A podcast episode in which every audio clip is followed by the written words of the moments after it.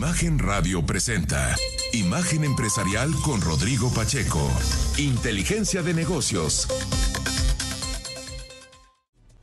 Hola, ¿qué tal? Soy Juan Carlos de la CEI, a nombre de Rodrigo Pacheco, titular de este espacio. Me da mucho gusto darles la bienvenida a Imagen Empresarial. En este lunes 7 de agosto yo le invito a que nos acompañe e inicie su día con la mejor información sobre el cambiante mundo de los negocios, la economía y las finanzas. Comparta conmigo sus opiniones a través de redes sociales. A mí me encuentra en Twitter en arroba soy de la C. A Rodrigo usted lo encuentra en arroba Rodpack, también en la página de Instagram arroba soy Rodpack y en Facebook por medio de la página www.facebook facebook.com diagonal Rodpack 925. También eh, usted siga a Grupo Imagen en arroba imagen-mx y al Excelsior en arroba Excelsior. Ahí va a encontrar en la de imagen todos los contenidos que se generan en esta estación. Ahí se replican todas las entrevistas, los buenos segmentos que existen en cada uno de los programas que hacemos para usted. Y en el Excelsior usted va a encontrar 24/7 información, todo lo que usted necesita para llevar adelante su día y los breaking news y lo que sucede alrededor del mundo Ahí lo va a poder usted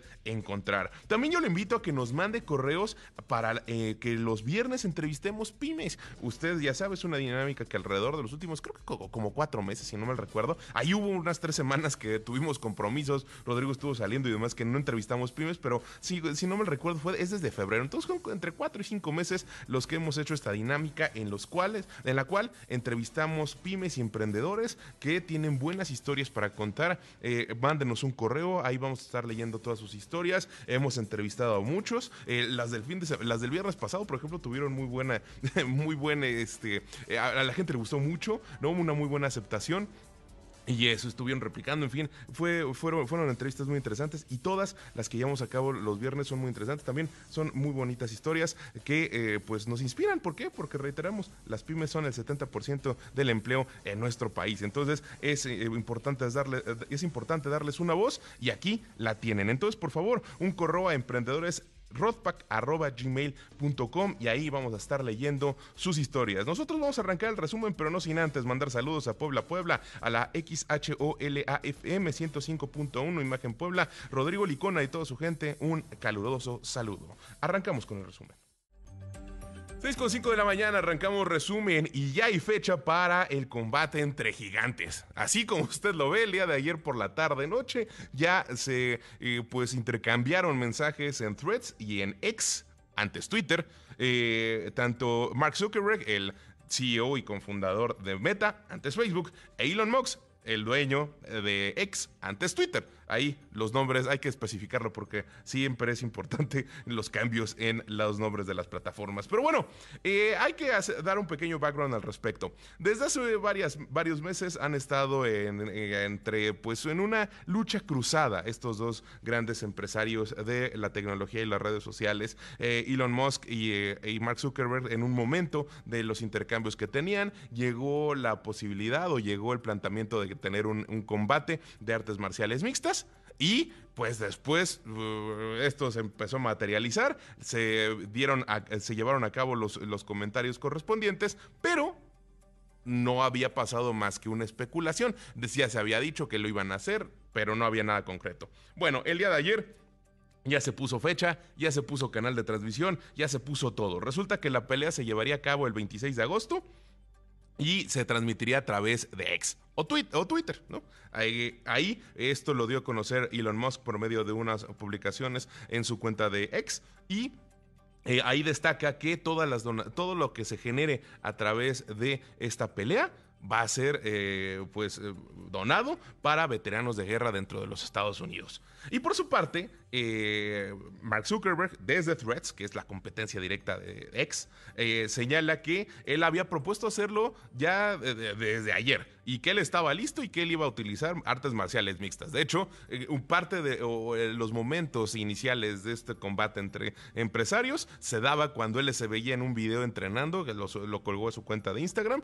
y ahí como estaba entrenando y decía que pues estaba listo, ¿no? Y ahora reitera, él va a utilizar artes marciales mixtas. Y después, ayer en la tarde, Elon Musk colgaba uno de sus, eh, un Twitter o un, ex, más bien, disculpe usted, a donde señalaba yo voy a utilizar estilo de lucha libre y ponía videos de la lucha libre. Eh, no sé, eh, lo personal no estoy seguro de que esto realmente se lleve a cabo el 26 de agosto o qué tan cierto sea que vaya a ser una pelea súper espectacular. A lo mejor y solamente dura dos, tres minutos, se, dan un par de golpes y ya quedan, dejan contenta a toda la afición.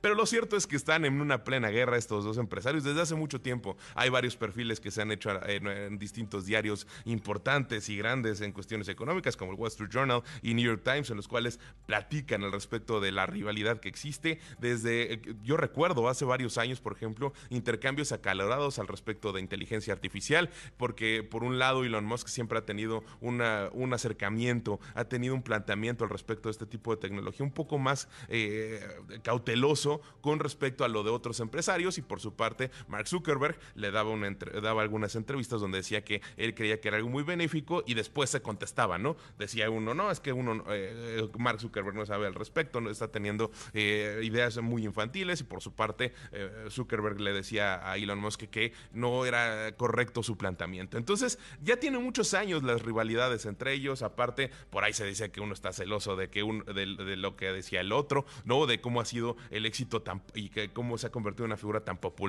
Mark Zuckerberg a pesar de lo que sucedió, sucedió con Cambridge Analytica hace unos años y por su parte Mark Zuckerberg tiene también cierto celo de todos los avances que han tenido en Tesla. En fin, ha habido, es una gran historia la que existe entre estos dos empresarios y eh, es una historia de rivalidad. Lo cierto es que todo indica en estos momentos que se van a enfrentar en un cuadrilátero o en un, en un lugar, todavía no se sabe exactamente si como es que va a ser este, de artes marciales mixtas, pues entonces a una de estas estilo jaulas donde se utilizan la MMA. En fin, el chiste es que el 26 de agosto se van a pelear y va a haber golpes entre ellos, quién sabe cuántos. Y bueno, eh, aquí le tengo un audio que se me hace un poco, eh, que se me hizo un poco chistoso. Esto lo cuelga eh, entre, en la madrugada de jueves a viernes Elon Musk, en donde es una prueba alrededor del video de X, porque si usted recuerda, durante algún tiempo se ha dicho que a ver, eh, hacer videos en vivo y la, plataforma de X no tiene como la suficiente capacidad como la tendrían otras. Y entonces ahí colgó uno en donde él se, muestra con unas pesas y dice yo estoy entrenando en todo momento y se muestra con el video eh, y haciendo pruebas. Así es como se, escucha, se escuchó a Elon Musk hace unos días. Okay. All right, let's see.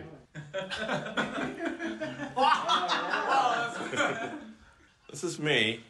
Uh, curling a 45. Oh my gosh. Oh my so, god. There you go. oh yeah, it looks a lot Okay, looks like our video feature is working better. Uh, slightly better than the sort of 8-bit Atari thing we had before. What's up, guys? Thanks for the test. Ahí lo viste, esto es una prueba. Estamos viendo que la aplicación de video, la función de video está, está mejor que antes. Y eh, al principio dice, estoy cargando una pesa y aquí y se le muestra en el video. No lo pudimos ver, aquí solamente escuchamos el audio, pero usted lo encuentra en su cuenta de X y ahí se le ve haciendo pesas, ¿no? Y, de hecho es parte de lo que se señaló también ayer, que él lleva para todos lados su pesa y está entrenando en todo momento, preparándose para este encuentro. Pero bueno, vámonos a cuestiones más locales, donde hay que señalar que el estímulo del IEPS llegó a su nivel más alto desde hace cuatro meses. Esto lo, lo dio a conocer la Secretaría de Hacienda y Crédito Público, donde aumentó el estímulo fiscal el viernes pasado, que se aplica al impuesto especial sobre producción y servicios para gasolinas Magna Premium, así como diésel. Esto, eh, la dependencia indicó que del 5 al 11 de agosto el estímulo fiscal sobre el IEPS de la gasolina Magna se ubicará en 48.5%, lo, que, lo cual refleja su nivel más alto desde el 21 de abril. Por su parte, la Premium tendrá uno del 29.07% y esto significa que los automovilistas pagarán 3.5 pesos de IEPS por cada litro que compren. Y por su parte, el estímulo para el diésel se ubicó en el 32.98%. Y antes de irnos a un corte, rápidamente comentarle la página principal de la sección dinero del diario Excelsior, donde dice rentabilidad el pendiente. Pemex Transformación Industrial a la subsidiaria de la empresa del Estado le han inyectado 176.4 millones de pesos diarios desde su creación. Sin embargo, nunca ha reportado utilidades. Y ahí se ven las, las gráficas al respecto de los resultados financieros, donde señalan una eh, caída, una pérdida de 2.944 millones, esto de acuerdo a lo que señalan mis compañeros del diario Excelsior. Es una buena nota, como siempre, hay, insisto, los gráficos y la información que reflejan en esta parte del periódico. Es la nota principal de la sección dinero del periódico Excelsior. La nota fue publicada por mi compañera Nayeli González. Pero bueno, nosotros vamos a un corte y regresamos con más a esto que es imagen empresarial. El viernes el tipo de cambio cerró la semana ganando terreno frente al dólar. En las ventanillas de los bancos, el dólar se vendió en 17.38 pesos, 20 centavos menos que el jueves. Por su parte, el dólar interbancario cotizó en 17.08 pesos, un avance de 1.17% para la moneda nacional. Sin embargo, el balance semanal fue negativo para el peso, perdió 2.45% de su valor. 6.16 de la mañana, ya está con nosotros Brian Rodríguez Ontiveros, analista bursátil de Monex. ¿Cómo estás, Brian? Buenos días. Buenos días, Juan Carlos. Un saludo cordial aquí a todo el auditorio. Me da gusto que estés aquí con nosotros, que te estés despertando temprano en Imagen Empresarial. Y platícanos, eh, creo que un tema muy importante que tenemos que seguir analizando es qué sucede con el mercado después de lo que dijo Fitch Ratings al respecto de la calificación crediticia de Estados Unidos. Poniendo en contexto a la audiencia, hubo una baja de la calificación de AAA a AA más. ¿Qué significa esto y cómo lo está aceptando, cómo lo ha asimilado el mercado y qué se espera para esta semana? Claro que sí, Juan Carlos. Nosotros hemos observado que el mercado lo tomó como algo negativo. De hecho, cabe destacar que en la sesión posterior a dicha noticia, el mercado accionario, por ejemplo, particularmente el sector tecnológico en Estados Unidos, presentó un retroceso superior al 2%, lo cual nos, indica que es una noticia negativa, que genera cierta cautela entre los inversionistas.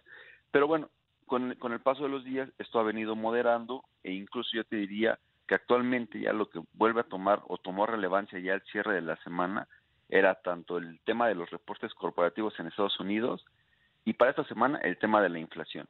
Ahora, es un tema que sin duda eh, seguirá marcando la pauta en las próximas sesiones también, se seguirá hablando de esto durante varios días y es por, por lo que también nos dice Fitch que, que es lo que le llama la atención, ¿no? Hubo ahí ciertos problemas para incrementar el techo del endeudamiento en Estados Unidos, incluso habla ahí de algunos de algunos retos también en cuanto a las políticas en dicho país y es esto lo que también va a generar cierta cautela y bueno va a durar también bastante tiempo en la cabeza de los inversionistas o si no hasta que otra calificadora también salga a hacer comentarios importantes ya sea ratificando su calificación o en un caso también con un downgrade similar al de Fitch entonces es una noticia que sin duda ahí va a permanecer durante las próximas sesiones.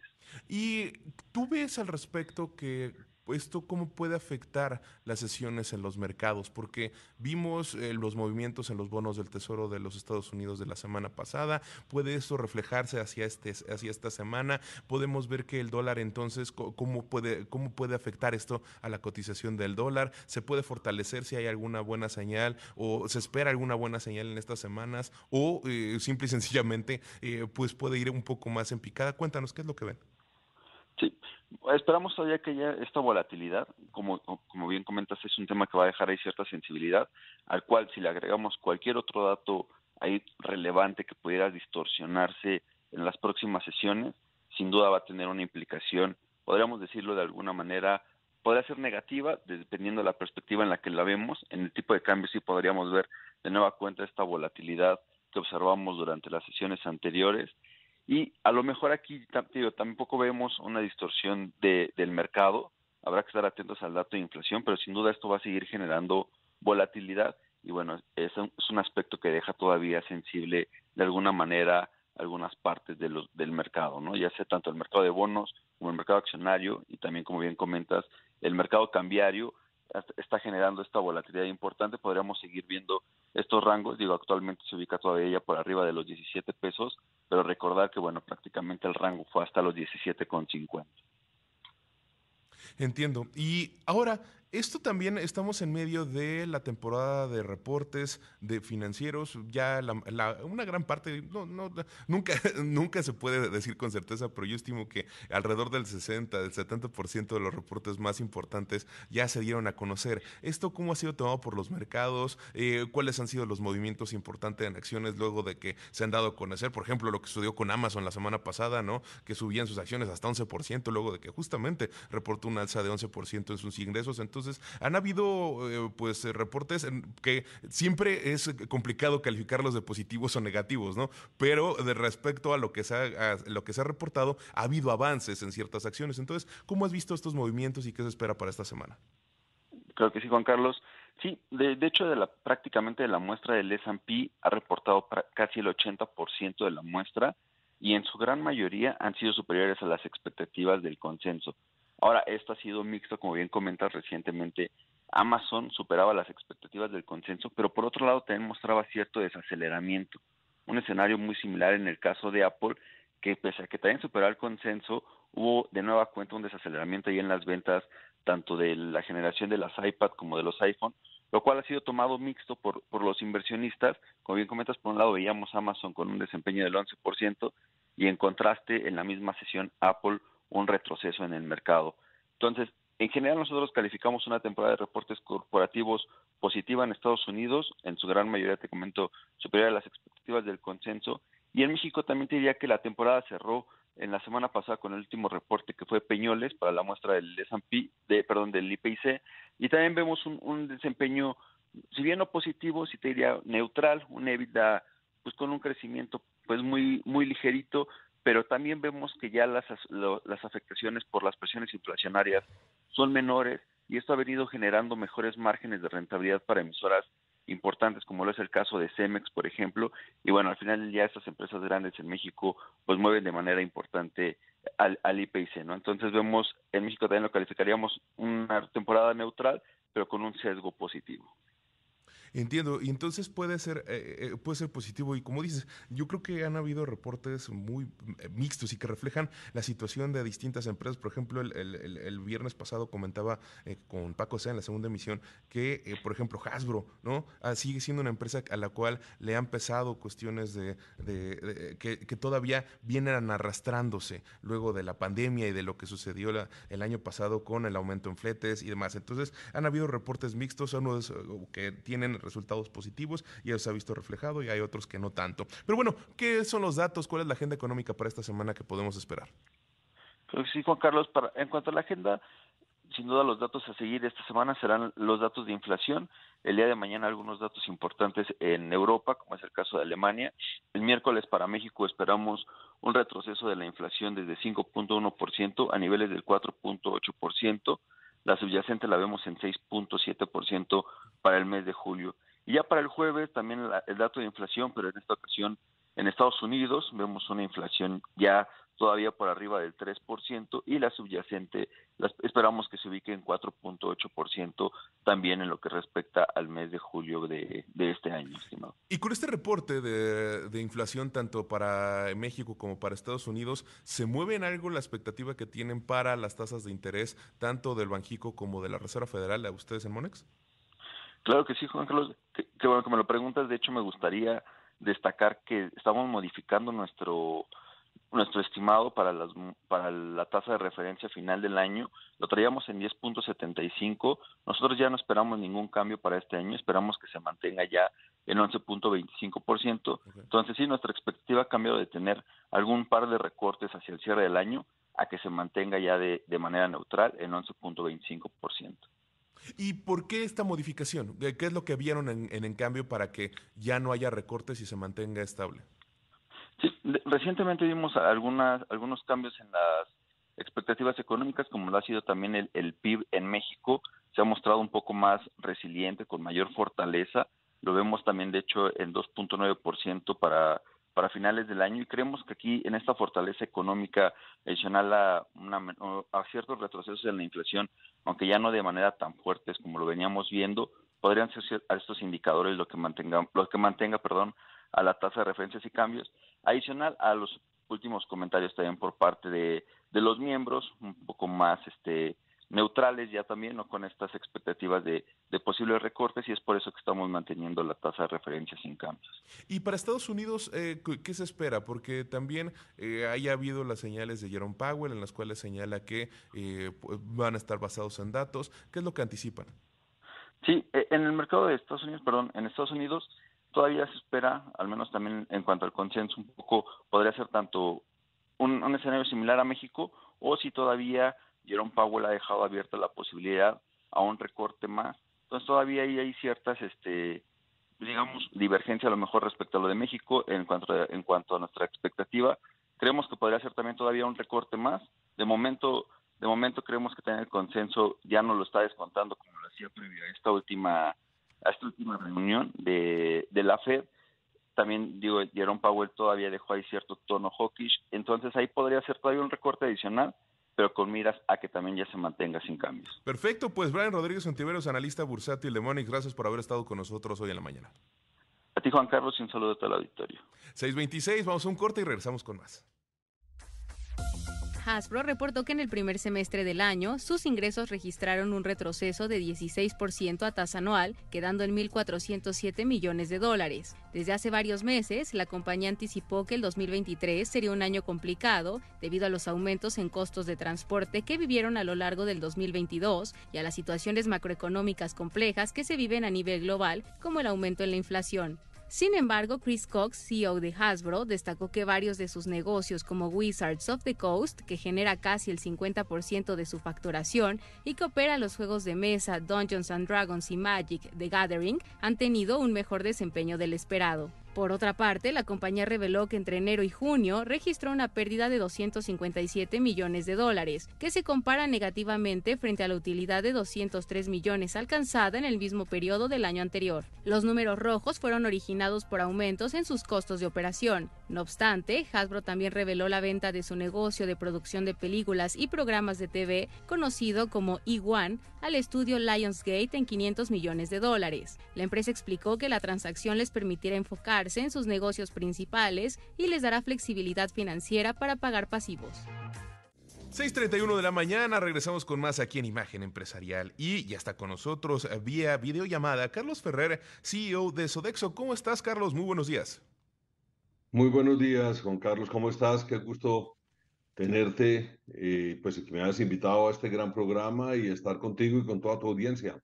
Pues gracias a ti por despertarte con nosotros, porque tienen eh, pues varias noticias importantes que dar a conocer en Sodexo. La primera de ellas es que la CNBB ya los autorizó dentro de la ley FinTech para poder operar, operar como una FinTech. Pero antes de entrar de lleno en eso, ¿por qué no nos platicas qué es Sodexo?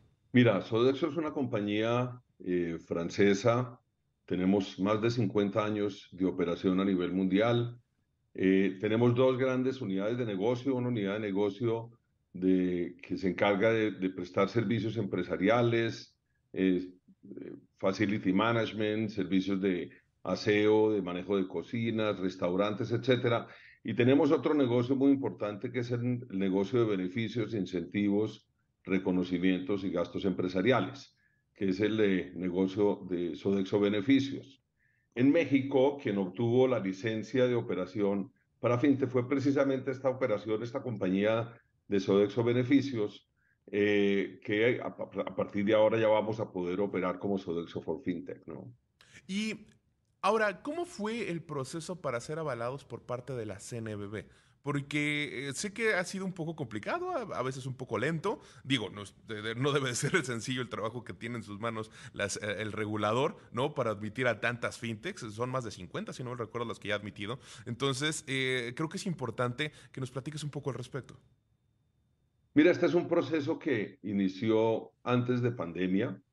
Yo creo que desafortunadamente, pues nos llegó este periodo de pandemia, un poco más de, dos años, en los cuales pues el proceso de revisión por parte del regulador se vio eh, con bastantes dificultades, dificultad de lograr la asistencia, la participación y, y la actividad, digamos, eh, normalizada del, del ente regulador. Y el ente regulador incluye eh, pues tres instituciones, no es solamente la Comisión Nacional Bancaria, también hace parte de este comité Banjico y también está el Ministerio de Hacienda. Entonces estas tres unidades o estas tres entidades conjuntamente, cada una dentro de sus ámbitos de competencia, se encarga de evaluar y de revisar diferentes requisitos y criterios que tenemos que cumplir las compañías que queremos eh, eh, acceder a una licencia para operar como una fintech, en el caso nuestro como un instituto de fondo de pagos electrónicos.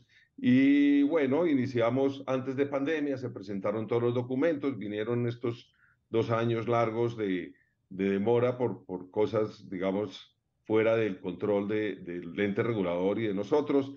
Y luego cuando se reactivaron las, eh, las actividades normales, iniciamos ya el proceso final de revisión de documentos, de aclaración de algunos, de algunos temas en particulares que tenían que aclararse, aclararse porque recuerda que nosotros somos y nacimos como una compañía de vales electrónicos o de vales de papel hace 45 años en México, luego vales electrónicos eh, con las regulaciones del SAT para el, tema de alimentación y combustible y teníamos una serie de servicios que iban a migrar a la operación fintech y esto fue un proceso de aclaraciones, de, presentación de informes, documentos, certificar nuestra operación, definir el modelo de servicio, etcétera, y finalmente ya obtener la licencia por parte del regulador hace ya una semana.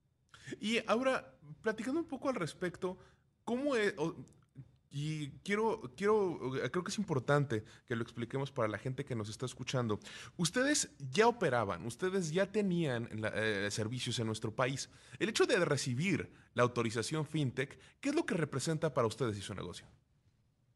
Mira, representa cosas muy importantes. Nosotros operábamos eh, bajo la regulación del SAT en los temas de vales de despensa y vales de combustible y teníamos una serie de servicios adicionales que no tenían o no entraban dentro de ningún marco regulatorio particular.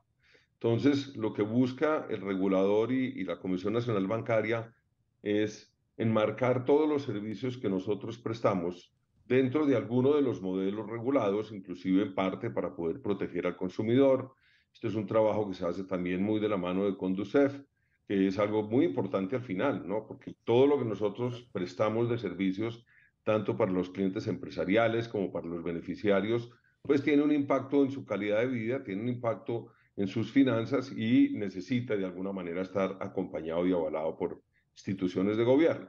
Entonces, nosotros lo que ahora nos viene con la regulación fintech es mantenemos nuestra operación bajo la regulación del SAT en lo que tiene que ver con los monederos de despensa y combustible, pero se nos abre un panorama muchísimo más amplio para ofrecer servicios a los clientes, especialmente en el negocio empresarial del B2B, donde podemos empezar ya a entrar a una serie de servicios, por ejemplo, de gastos corporativos, por ejemplo, poder tener productos que no solamente sean de, de, utilidad nacional, sino poder tener productos que sean utilizados a nivel internacional, eh, podemos tener productos que ya las empresas y los trabajadores de las empresas pueden utilizar para disponer de efectivo, por ejemplo, que anteriormente no era posible. Tenemos la posibilidad de captar dinero y obviamente bajo unas eh, regulaciones y unas normas muy estrictas que son básicamente las de las entidades financieras electrónicas. Pero entonces nos abre el panorama a desarrollar toda una nueva línea de negocios y de servicios para el sector empresarial que antes no podíamos ofrecer al mercado. Eso me, me, queda muy claro y qué bueno que lo explicaste así porque creo que es importante, porque tú y yo lo podemos saber, pero la gente allá afuera eh, a ratos dice, bueno, ¿y por qué tantas regulaciones? ¿Y por qué si existe X, Y y Z empresa que operan de esta manera, por qué hay otras a las cuales se les empieza a autorizar y a cuáles no? ¿Y cómo es que es este proceso y por qué es relevante? ¿no? Entonces, creo que es muy importante tener una conciencia de que al final del día ustedes son empresas que, eh, que prestan servicios a empresas, pero que a su vez están muy bien, muy relacionadas con los empleados. Y el hecho de que ustedes tengan una buena reputación, o más bien que sus operaciones caigan dentro de una buena reputación y que aparte tengan una ley que respalde al consumidor, es muy importante y es, una, es parte de un avance que eh, se está dando en México. No, no, no, no, no quiero decir que un poco tarde, pero sí está en un momento adecuado, ¿no? Un poquito a lo mejor retrasado frente a otras naciones, pero también avanzado frente a otras, ¿no? Entonces es un momento adecuado para que nuestro país esté entrando en esta, e, e, en esta oleada de regulación en cuestiones de aplicaciones, en cuestiones de empresas que están dando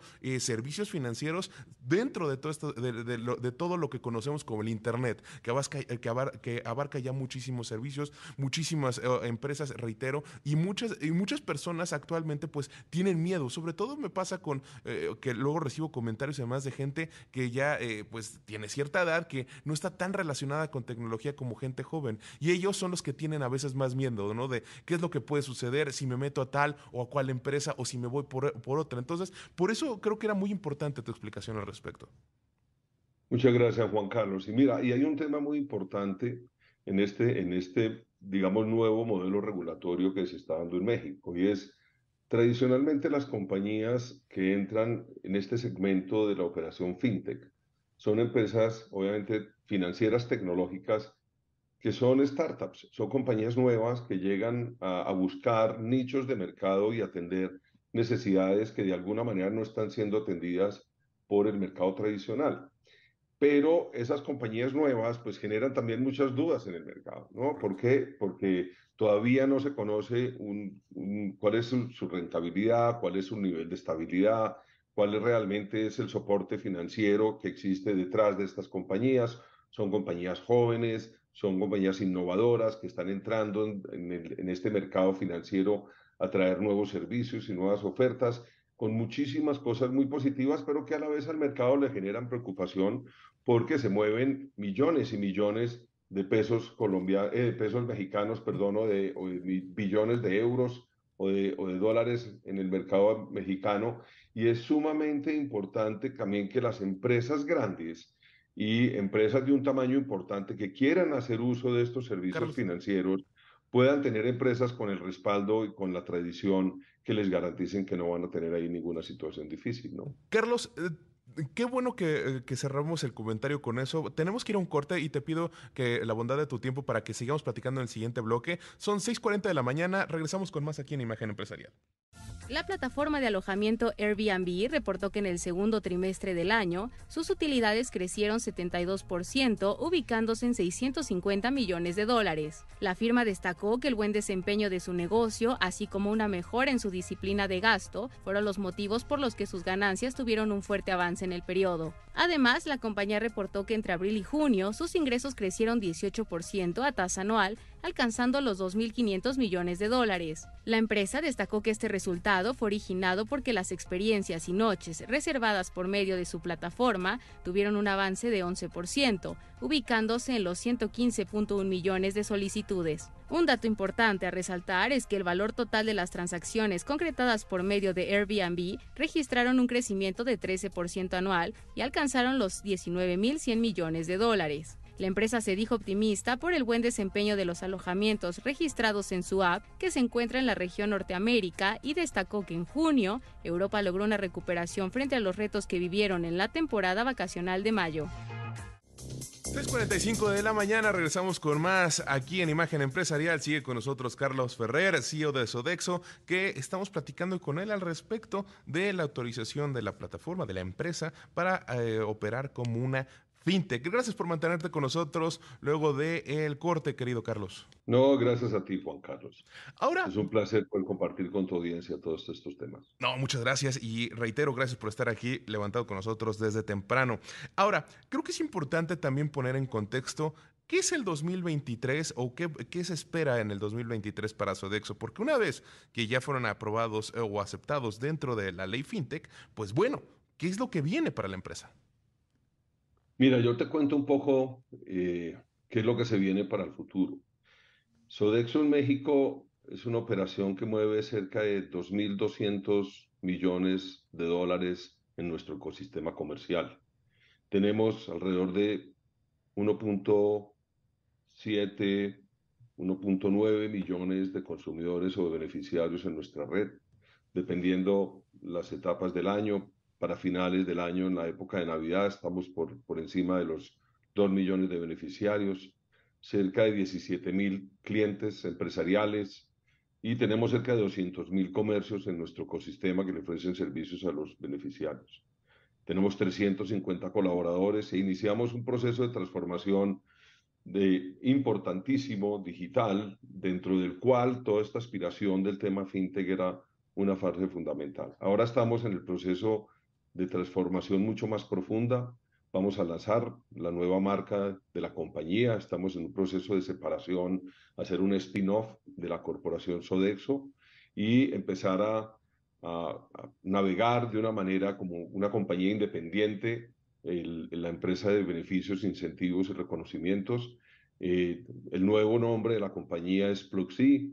Eh, esperamos hacer el lanzamiento en México a finales del mes de septiembre y estamos ya en el proceso de hacer el spin-off entre finales del 2023 y principios del 2024.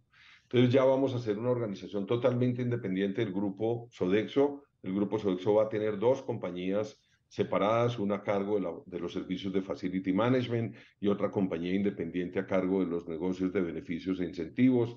Eso nos va a permitir acelerar muchísimo más nuestra transformación, focalizarnos mucho más en este proceso de, innovación, de generación de nuevos servicios. Sodexo México es la primera operación, o Ploxi México será la primera operación fintech de Sodexo a nivel mundial. Eso nos pone a nosotros como punta de lanza en la transformación de la compañía, en la generación de nuevos productos y servicios, en el mercado de la innovación, para luego poder llevar muchas de estas iniciativas a nivel mundial. Ahora, entonces, más, eh, Carlos, eh, para, eh, perdóname que te interrumpa, pero quisiera entonces nada más que nos aclares algo. Ploxi y Sodexo México van a operar dos, como dos subsidiarias de Sodexo a nivel internacional. Sodexo, so, Sodexo a nivel internacional tenemos, inclusive en México tenemos Ajá. realmente tres entidades legales. Okay. Una que maneja los servicios de Facility Management, Ajá. ¿sí? Eh, que es la parte de cocinas, la parte de, de, de servicios para oficinas, aseo, limpieza, eh, catering, etcétera. Esa es una empresa. Y tenemos otra empresa que se llama Sodexo Motivations, que es la que se encarga de beneficios, incentivos y reconocimientos. Sodexo Motivation creó una empresa que es la FinTech, que se llama hoy en día Servicios, Sodexo Servicios Operativos, IFPE. Esa compañía, que es la que va a operar como como FinTech, más Sodexo Motivation van a cambiar el nombre. Y en México va a seguir existencia Sodexo México, que es la que opera los servicios de Facility Management, que es parte de la corporación Sodexo, y Ploxi México y Ploxi México FinTech van a ser las dos entidades legales que vamos a operar en el negocio de beneficios. Pero es que este cambio del spin-off es global, no es a nivel de México. Okay. Es a nivel global Sodexo opera en más de 60 países y operamos en 31 países el negocio de beneficios. Entonces, todo el negocio de beneficios se va a independizar como una empresa independiente que se va a llamar Ploxi y esa empresa independiente va a tener control sobre las operaciones de México de beneficios tanto Ploxi México como Ploxi México FinTech. Y ahora solamente y va a existir el negocio de Sodexo tradicional. Y, y, solamente una última declaración. ¿Es una spin-off completa que se separa por completo de la empresa o va a seguir siendo una subsidiaria Ploxi a nivel internacional? Ploxi va a ser una empresa totalmente independiente, propiedad del grupo Sodexo. Ok. Sí, el grupo Sodexo es la familia Belón, que fueron los quienes fundaron esta organización, uh -huh. y ellos van a seguir siendo dueños de ambas, de ambas compañías pero vamos a operar con juntas directivas independientes, con estructuras administrativas y vamos a estar en la Bolsa de Europa como dos entidades diferentes. Entendido. Ya, es que a veces Esta, estos movimientos corporativos siempre son un poco complejos y es, eh, pero creo que es importante acabar de entenderlos porque, por ejemplo, hace poco es, es, es, un caso parecido, no obviamente no igual, pero la separación de General Electric, ¿no? Y cómo ha sido en partes y demás, ha sido, eh, ha sido complejo para algunas personas entenderlo y creo que siempre vale la pena que ahora que te tenemos aquí en el espacio, pues bueno, acabar de comprender qué es lo que sucede con la empresa aquí en nuestro país y a nivel internacional vale mucho la pena. Y entonces, esta separación en dos negocios, ¿qué significa? Para ustedes en el 2023? ¿Cómo es que esperan que se desarrolle hacia el futuro? Porque si bien dices es en la segunda mitad, pues entonces sería hacia 2024 cuando ya se empezarían a ver reflejados resultados y demás, supongo yo. Sí, sí, mira, la, la separación, inclusive nosotros en Sodexo estamos terminando nuestro año fiscal ahora en agosto. O sea, ya estamos en el último mes del año y para nosotros a partir del 1 de septiembre es, es año 2024 fiscal empresarial. Pero obviamente en el años fiscales calendarios seguimos en el 2023. Esta, esta transformación, esta separación es, es, fundamental para Sodexo. Y te, te, pongo en perspectiva un poco. Sodexo total a nivel mundial somos cerca de 450 mil colaboradores. El negocio de beneficios a nivel mundial somos alrededor de 5 mil. 445 mil son del negocio tradicional o del negocio de facility management y la operación, digamos, de, de on-site, que también se le conoce muchísimo como Sodexo on-site. Ese negocio, por su magnitud y por su tamaño, de alguna manera nos generaba a nosotros limitantes en términos de flexibilidad y agilidad, porque es tan grande que demanda muchísimo foco de toda la organización y toda la administración.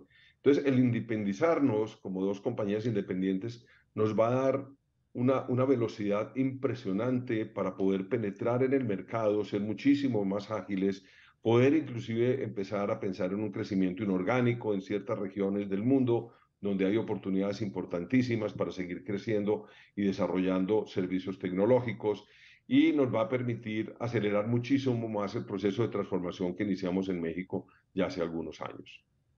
Ahora, para acabar de comprender, creo que vale la pena entonces, ¿qué es lo que va a significar que Grupo Sodexo tenga una fintech? ¿Qué es lo que le permite y cuáles son las áreas que va a explorar más allá de lo que hacen en este momento o se van a mantener con el negocio que tienen ahora, actualmente? Porque en el espectro fintech abarca muchos, muchos, muchos caminos. Entonces, ¿qué, ¿cuál va a ser el enfoque que tendrá Ploxi? Mira, el, por ahora nos vamos a enfocar en ser una institución de fondo de pagos electrónicos eh, como dices tú, el mundo fintech tiene distintas líneas también de servicios y negocios. Nosotros vamos a ser una institución de, de fondo de pagos electrónicos.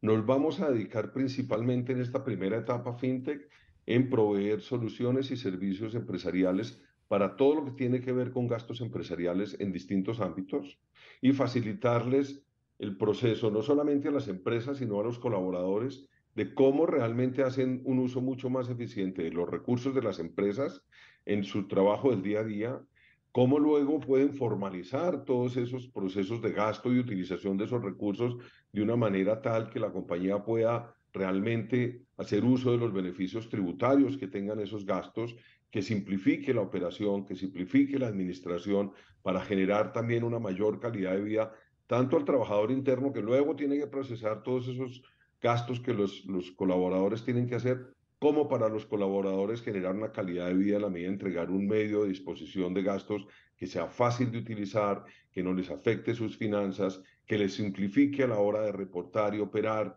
que sepan cómo, cómo eh, hacer uso a los servicios de manera eficiente. Entonces nos vamos a focalizar mucho en trabajar con las empresas ese tema de gastos empresariales. Vamos a continuar con el servicio de beneficios, nos vamos a expandir mucho en el tema de beneficios una estrategia multibeneficios para atender mucho más las comunidades actuales. Si uno mira los grupos de interés hoy en día, tienen necesidades diferentes, tienen expectativas diferentes y tenemos también que transformar nuestra oferta en un mercado multibeneficios para atender cada uno de estos grupos de interés y luego vamos a, trabajar todo el tema empresarial en la parte de gastos empresariales que es fundamental. Y por último, Carlos, eh, creo que eh, es importante entonces eh, señalar, aquí en México la, transformación de la empresa completamente va a estar hacia la segunda mitad o tenemos ya un, ya estamos en la segunda mitad del, 2023, pero exactamente en qué mes ya va, a estar completo lo que, su operación y ya va a estar operando separado como dos empresas separadas. Mira, ya recibimos, una vez recibida la autorización que fue la semana anterior, iniciamos los trámites administrativos. Hay que hacer un cambio de la entidad legal, hay que ajustar el nombre, hay que registrarla, hay que presentar ante la autoridad también los, los, digamos, los nombres y la formalización de los nombres comerciales de los productos que vamos a estar utilizando y estamos en el proceso de, de emitir los medios de pago, básicamente los medios digitales y las tarjetas electrónicas que van a utilizar los beneficiarios para poder hacer uso de los servicios. Nosotros esperamos que en unas pocas semanas podamos estar ya finalmente operando como una fintech, ¿no? Eh, y creeríamos que antes de finalizar el mes de agosto ya podríamos estar eh, empezando a operar con por lo menos dos de los productos que esperamos lanzar durante este año 2023 eh, ya como una fintech en el mercado mexicano. Pues, es fundamental llegar con los servicios muy pronto. Pues Carlos Ferrer, CEO de Sodexo, de verdad muchas gracias por habernos acompañado el día de hoy. Muy interesante la charla acerca de todo lo que está relacionado con el sector fintech y saber lo que sucede con la empresa. Siempre vale la pena eh, saber cómo y por qué se toman las decisiones y cómo es el proceso. Entonces, Carlos, gracias por haberte despertado temprano con nosotros aquí en Imagen Empresarial. Juan Carlos, muchas gracias a ti, a todo tu equipo, a toda la audiencia y aquí estamos en Sodexo, en Ploxy, listos para poderlos servir como lo hemos venido haciendo en los últimos 40 años. Un abrazo para todos y que tengan un feliz día. Igualmente, y pues bueno, nosotros hemos llegado al final de una emisión más de Imagen Empresarial. A nombre de Rodrigo Pacheco, titular de este espacio, yo soy Juan Carlos de la C, le doy las gracias por habernos acompañado y yo le invito a que se quede en la primera emisión de Imagen Informativa. Ya regresa Pascal Beltrán, entonces estará con él, eh, acompañándolos las siguientes horas. Hasta la próxima. Imagen Radio presentó Imagen Empresarial con Rodrigo Pacheco. Inteligencia de negocios.